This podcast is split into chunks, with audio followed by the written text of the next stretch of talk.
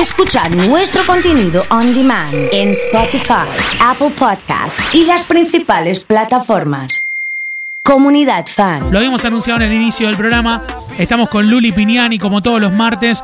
Finance by Luli. ¿Qué haces, Luli? ¿Cómo estás? Buen día. Muy bien, Oso, buen día. Me encantó lo que ¿Está acabas para, de la- decir. está para Quiero las gafas? mens- Sí, está para, la- para las gafas. 10 lucas de gafas. Están buenísimas, además. ¿eh? No las vi, Sí. pero ya te digo que quiero quiero gafas para este verano. Son así como de un, me gustó la idea. de un material que es reciclado y que, y que está buenísimo también. Son livianitas, está buena. Me está encanta buena. todo lo que tenga que ver con la con la conciencia ambiental. Bueno, con la conciencia financiera también, ¿no? Totalmente. Bueno, eso ya ni decirlo, chicos. Eso es lo que me apasiona y por lo que estoy acá todos los martes. Eh, habíamos dicho que íbamos a hablar de las estafas, eh, las estafas bancarias, las ciberestafas.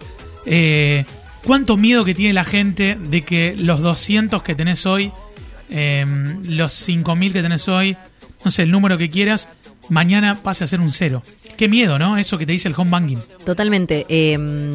Traigo un caso a colación que cuento lo que le pasó como para empezar a hablar del tema. Sí, por me escribió por Instagram un oyente. Sí. Eh, le mandamos saludos, nos escucha todos los ¿Cómo martes. se llama? Mira, el nombre de él no lo tengo porque tengo el nombre del emprendimiento. Ajá, ¿y cómo era el emprendimiento? ¿Te acordás? Él hace eh, camas para mascotas. Camas para mascotas. Ahora lo busco y te digo, Bueno, eh, perfecto. Arroba camas para mascotas. No, vestí. ahora, lo, ahora lo voy a buscar. Bueno, Bueno, él me contó que tenía en el banco plata, Sí, lo que había ganado con el negocio, lo invirtió Sí. en un fondo. sí. Básicamente le entraron a la cuenta, le rescataron el fondo Sí. y se llevaron la plata.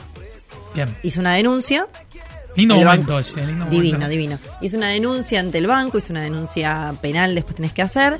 Y le dijeron el- de parte del banco que se iban a tomar unos días para ver qué, eh, a qué resolución llegaban. Todavía está esperando sin ninguna novedad.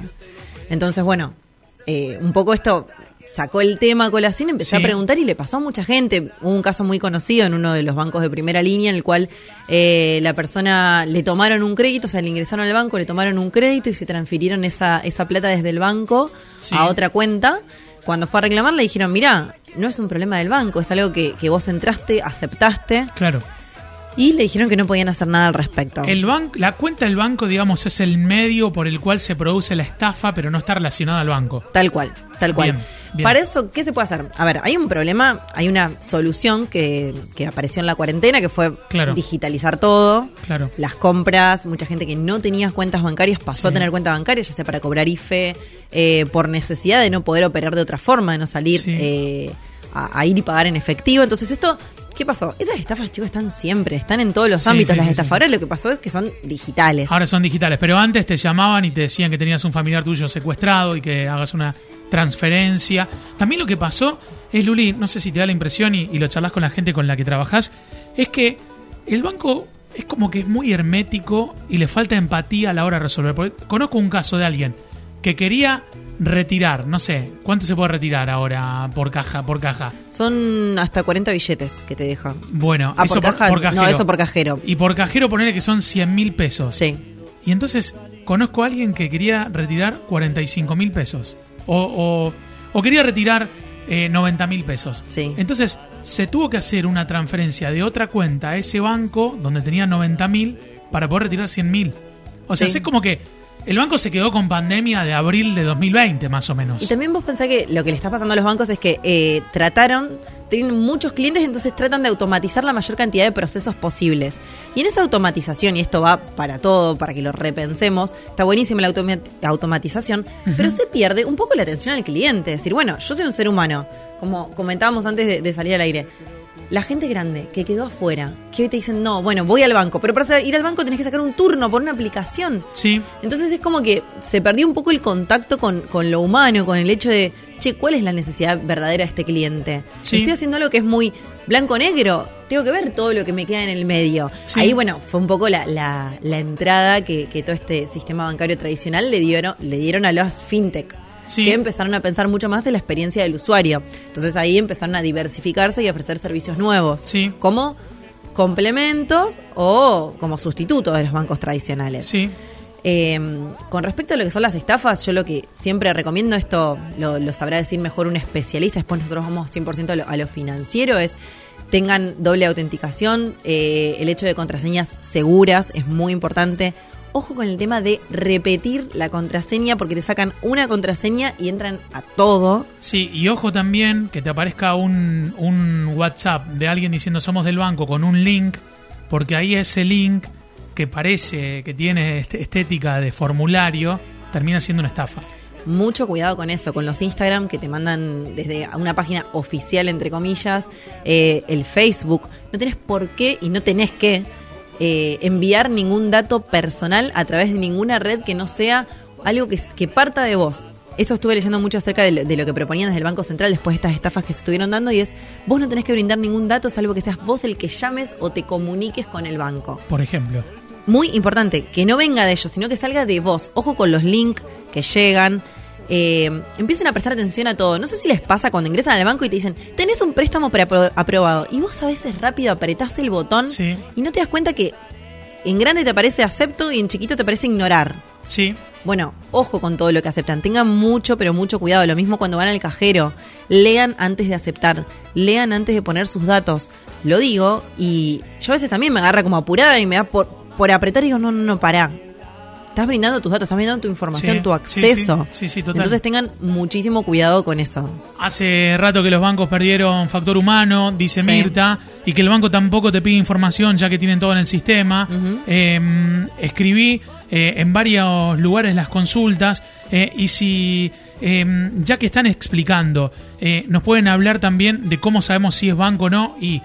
La verdad, yo no le daría ningún dato, iría a mi ejecutivo de cuenta y preguntaría. Totalmente. Manejarse con el ejecutivo de cuenta es lo más antiguo y lo más recomendable. Y Sí. también el hecho de no poner reclamos en páginas Bien. web, aunque sepan que son oficiales del banco. Bien. Porque la gente que está tratando de robar datos y está ex- expectante de gente como uno, eh, lo que hace es ver esos comentarios y te escriben, te mandan mensajes. Entonces, sos como presa fácil Bien. en ese caso. Si tenés que hacer un reclamo, seguí los canales normales para hacer reclamos. Bien. Bueno, tengo un montón de consultas. La fundamental, Luli, me parece que es que los bancos no atienden personalmente. No. Entonces ahí hay un montón de cuestiones que pasan a lo digital, ¿no? Totalmente. Y tenés que saber manejarte con la tecnología. O tenés que tener a alguien a mano para decirle, ayúdame. A los de 60, 70 los matan. Los mata. Sí, sí, el sí. mensaje de la tía abuela, de la abuela pidiéndote, y uno tiene que también ser solidario con eso. Tenemos que tener en cuenta que, que no están acostumbrados. Y hoy todo el sistema que está relacionado, por lo menos con lo financiero, es todo Sí. digital. ¿Hay un, ¿Hay un paso previo a que me cobren de la tarjeta? Sí, totalmente. Vos tenés que, y acá algún día lo vamos a hablar, el tema de las fechas de la tarjeta es súper importante. Cuando Bien. cierra la tarjeta, Semana que viene, metele. Semana que viene. Semana que viene fecha de la tarjeta. Sí, déjame que te diga algo que no me quiero olvidar. Le mando un beso a Diego de Camitas Maravilla, que era la persona que me Diego, estuvo hablando. un abrazo enorme, ¿eh? ya está. ¿eh? Eh, con respecto a lo que me decías la tarjeta de crédito, la tarjeta cierra y a los... Cierra el 15, por ejemplo. Cierra el 15. Y te lo debitan a vos, si vos lo tenés en débito automático o te vence para que lo pagues, 15 días después. Bien. Entonces lo que yo siempre recomiendo es que miren el día que cierra la tarjeta. ¿Cuánto? ¿Cuánto? Hacete un tatuaje con eso porque ese va a ser el número que te tiene que debitar. Te tiene que evitar. Pero aparte, mira cuánto. Y mira los gastos. Porque a mí me ha pasado que me robaron los datos de la tarjeta de crédito en un viaje. Y una vez yo no tenía la costumbre de mirar, me lo debitaron a to- el total, era muchísima más plata. Y después el banco presenté el reclamo, me lo tomó y me lo devolvió como crédito a la tarjeta de crédito. Pero no me devolvió el efectivo. Yo me había quedado sin el sueldo en ese momento porque me habían Claro. debitado todo. Claro. Entonces la vez siguiente, o sea, a partir de ahí Es, tomé- es crédito para comprar. crédito para no comprar. para gastar. No, pero aparte no tenía No para ir a retirar, claro, No puedo ¿no? pagar con crédito en todos lados, es lo que yo le decía al banco. Claro. Eh, entonces a partir de ahí tomé el hábito hace varios años de cuando va, cuando cierra la tarjeta, mirar. Por eso me pasó también en otro viaje, ojo con las tarjetas de crédito cuando viajan a ciertos países, Sí. que me habían hecho gastos, entonces lo que yo fui, hice el reclamo antes que me debiten la plata. Puse stop debit, reclamé lo que no había sido un gasto mío y después nada, me debitaron solamente lo que me correspondía. Entonces, mucho cuidado para evitar las estafas por este lado. También ojo con dejar las aplicaciones Mercado Pago, el banco, lo que cualquier Billetera aplicación, Santa Fe, billetera todo. Santa Fe, por lo general se cierran automáticamente, pero uno siempre deja cargada la contraseña. Entonces, tengan cuidado con eso. ¿Cómo este caso que nos contaste de, de, de alguien que te escribió también, ¿cómo, cómo se le dio que le robaron? Digamos? ¿Cómo, cómo te, ¿Cómo te hacen, cómo te sacan plata? Eh, ¿Se meten en tu cuenta? Se meten en tu cuenta y transfieren desde, la, desde, desde tu cuenta o la cuenta de un tercero. Entonces vos tenés el seguimiento, pero nadie después te responde cuando haces la denuncia, porque sabes a qué cuenta fue por lo general. Yo Yo lo que recomiendo en ese caso es que traten de no dejar tanta plata disponible, que la inviertan y que diversifiquen también, que inviertan en la cuenta del banco y que inviertan en la cuenta de algún agente de bolsa, en un broker. Entonces vos tenés Bien. menos posibilidades. Siempre diversificar en todo te da muchas más posibilidades de, de estar seguro. Bien. Eso es mi diversificar tanto en las inversiones como hablamos siempre, a dónde tenés la plata, tener todo repartido para poder evitar este tipo de cuestiones. Bien, bien. Está, está buenísimo eso para, para tenerlo ahí, ahí en cuenta. ¿Algún consejo más que creas que, que es conveniente? Eh, siempre dudar, me parece que ese consejo, ¿no? Siempre dudar y fíjense ahora que el banco, no sé si les pasa a todos, a mí me está mandando cada vez que hago una transferencia me manda un mail. Lean los mails que les manda el banco. Ese es el tip que incorporaría a partir de ahora, que fue en el último mes. Mi banco me empezó a mandar mail y yo los leo. Leo a ver qué transferencia se emitió y si es mía o no es mía. Sí, hay que tener el doble de cuidado. Se volvió todo mucho más práctico, ahora no tenés que ir al banco, pero también tenés que revisar. No te cuesta nada, por lo general uno tiene todas las aplicaciones en el celu. Y ojo con guardar en las notas contraseñas y todas tus contraseñas. Em, ¿Estás para que te lea algunos mensajes? Dale. Sí.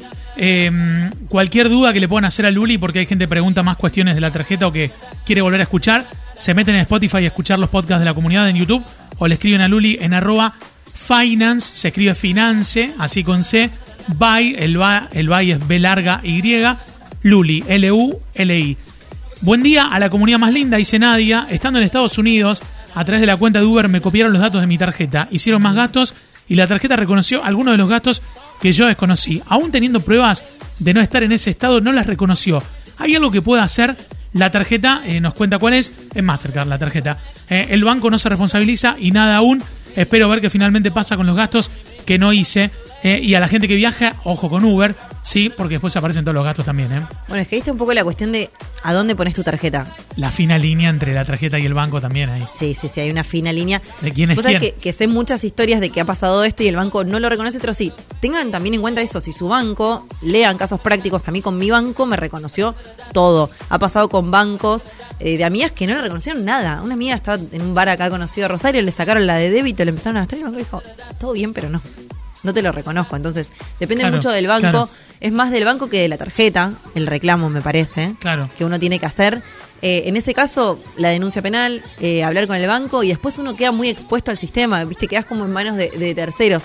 Sí tengan mucho, pero mucho cuidado dónde, pongan la, dónde ponen la tarjeta. Como cuando lo decíamos de la billetera Santa Fe, como decíamos Sí. de las aplicaciones de transporte, de mm, cuando vas a cargar nafta. Ojo, preferible no tener la tarjeta vinculada y transferir o pagar después con efectivo con el descuento. Es muy clara Luli explicando, dice Noé, eh, un saludo grande, Noé, no sé si es tu prima o algo por el estilo.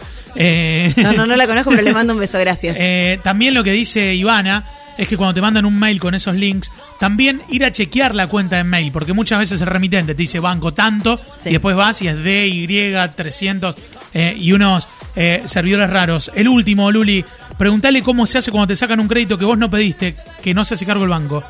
Tenés que pagar del 1 al 10, me parece. Sí, sí, Está sí, difícil, ¿no? Eso. Es difícil, se tiene que acercar Es al banco, pero bueno, vos tenés que ver, vos tenés que tener en cuenta si todas estas cuestiones que estuvimos hablando, si vos no aceptaste algo, eh, si en algún momento no apretaste tomar ese crédito, siempre ahí tenés que gestionarlo con el banco, no te queda otra, hacer la denuncia y gestionarlo con el banco. Estar más atentos, desconfiar un poco más y no ser tan seguros. Y ante la duda, no acepten y pregunten a alguien que, que- que tenga un poquito más de información, ¿no? Totalmente. Gracias, Luli, como siempre. ¿eh? Gracias a vos. Luli Piñani ha estado con nosotros aquí en Comunidad Fan.